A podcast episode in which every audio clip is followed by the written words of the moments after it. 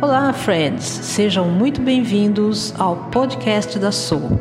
Aqui você tira suas dúvidas e nessa série nós vamos falar do quê? Vamos falar de rótulos, né? Bora lá identificar, porque quando você vai lá e compra aquele pacote de ração que alguém indicou para você, a gente não lê o rótulo. Isso é uma verdade. E olha, vocês vão descobrir comigo nessa série de podcasts que ler é necessário. O que você come pode ser o seu remédio ou a forma mais lenta de envenenamento. Alguém já disse essa frase um dia, então entender e saber ler o que você e o seu amigo comem é essencial, até para você também, né? Eu aprendi a ler rótulo de produtos que eu compro a partir do momento que eu comecei a fazer nutricionista e ela me ensinou a ler com atenção. Então, primeiro vamos entender, né, como é que tudo isso começou, porque por volta de 1800 os animais utilizados para caça, eles comiam sobras das presas que eles caçavam e era a melhor alimentação do mundo para eles, né?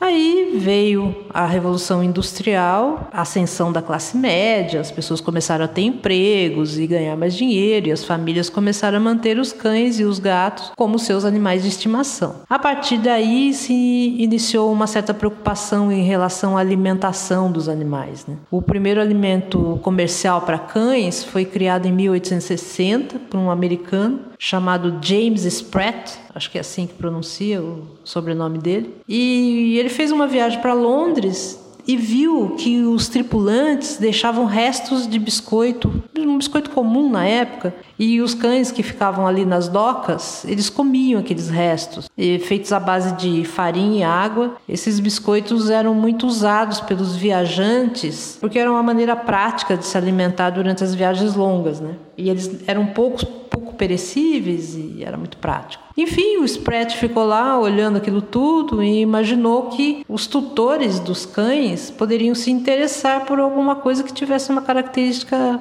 parecida com aquilo. Porque na época era, já era muito difícil estocar alimentos frescos. E aí, na Inglaterra, foi criado o primeiro biscoito e, portanto, passou a ser o primeiro alimento industrial para cães. Né? Alguns anos mais tarde, o Spratt levou a ideia para os Estados Unidos e assim se iniciou a indústria de alimentos para cães lá também. A partir de 1900, novas opções de alimentos surgiram, inclusive para gatos, e na década de 1920 já existiam versões enlatadas, que eram as mais populares da época. E aí, amiguinhos, a desgraça toda começou. Brincadeira. Mas, né, já começamos aí com um certo problema. Eu imagino que nem deveria ser tão ruim assim, já que não existiam os transgênicos, porque hoje a gente tem o problema de, além de ser industrializado, ele ainda tem o problema do transgênico. Naquela época eles nem tinham esse problema, né? Mas, enfim, já era a primeira modificação do estilo de vida dos nossos pobres amiguinhos. Porque pensa bem, né? Você aí que gosta de churrasco, eu sou vegetariano, mas eu conheço bem vocês. Aí quem gosta de um churrasquinho, nada de errado nisso, né? Pelo menos para quem, quem opta por comer carne. Aí você tá lá de boa, comendo sua carne mal passada, e vem alguém e fala assim: "Ó, chega, agora você só vai comer feijoada em lata". Isso deve ser triste, não? Muito triste. Aí, além da, daquela alimentação que eles faziam, né, daquele, daquela comidinha lá ser feia, ela não tinha uma digestibilidade muito boa, né? Então, os animais não, não aceitavam tanto. E aí os donos começaram a reclamar. Lá por 1900 eles resolveram fazer o quê? Extrusar. O que é extrusão. Extrusão é um processo em que você pega ingredientes secos e úmidos, mistura, aí fica lá uma massa cozida no vapor e ela passa por um tubo, assim, um tubo gigante de alta pressão. E aí esse processo aumenta o valor nutricional do produto, porque torna os ingredientes mais digeríveis, melhora o sabor, padroniza a textura, favorece a apreensão, favorece a mastigação, permite conservação do alimento por um longo, longo período, mas aí já foi a segunda fase de uma transformação do negócio que, sabe, o animal estava de boa lá, ia lá, caçava, comia quando precisava e sem precisar eh, passar por cozimento, nada disso. Mas enfim, o uso de extrusão para produção de ração ganhou força entre 1960 e 1970, porque as pessoas trabalhando mais elas precisavam de alimentos prontos, né, para poder agilizar aquilo. Não dava tempo de ficar correndo atrás de comida para o seu cãozinho. Aí as empresas usaram a tecnologia para criar novos sabores, variedades, embalagem bonitinha. Aí você compra, você acha a coisa mais importante do mundo, você comprou uma ração que na embalagem está escrito que é importada. Eu já passei por essa fase, eu sei bem como é que é. Enfim, no Brasil foi só na década de 70 que começou a produção de alimentos para cães e gatos extrusados, né? E é mais ou menos transformar aquela sua comida, que já não era grande coisa, numa coisa, numa coisa, literalmente.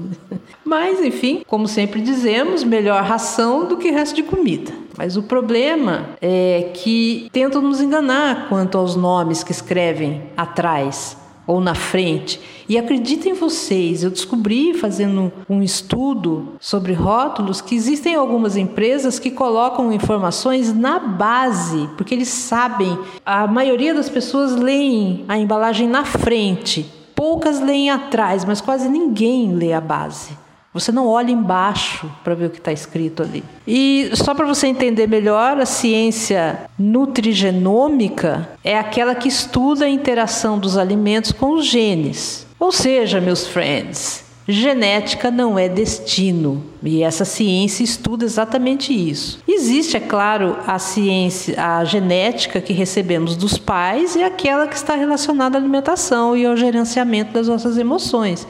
Então isso daí é ciência, não é um eu acho. Aqui é eu provo, com estudos sérios publicados, porque ciência não brinca em serviço, né? Então, aí fizeram os estudos, tal, e descobriram que alguns alimentos eles ligam e desligam os genes relacionados às doenças. Você precisa enviar sinais saudáveis para suas células com a escolha daquilo que você come. E o seu pet não pode escolher. Então é você que escolhe para ele, é você que é responsável por essa escolha. Então qual que é o primeiro passo? Então bora lá aprender, reconhecer aqueles nomes enormes e complicados das embalagens, deixar de ser palhaço desse pessoal. Desculpe, mas é assim que as grandes indústrias não veem. Porque quando você começa a estudar sobre rótulos e descobre que eles colocam outros nomes para você não identificar o que tem ali, a gente realmente se sente assim, um palhaço. Mas não se preocupe, existe uma maneira mais saudável de alimentar aí o seu amigo, até nas escolhas dos produtos, né? O que nós vamos dizer aqui vai melhorar muito as suas escolhas. No próximo episódio, aqueles nomes malditos, né? Vamos descobrir o que seriam. E lembrando que toda semana tem Pod da Soul. Fiquem ligados, porque o dia eu não sei, mas quando a gente está com material de valor para entregar, a gente vem e faz o podcast. Lembrando que se você tiver algum comentário, conta lá no Insta, até mesmo para a gente saber se você está ouvindo, deixa as duas suas dúvidas, conta a sua experiência, porque tudo que fazemos aqui nós fazemos para você. Até mais, friends. Forte abraço, semana incrível para todos vocês. Tchau, tchau.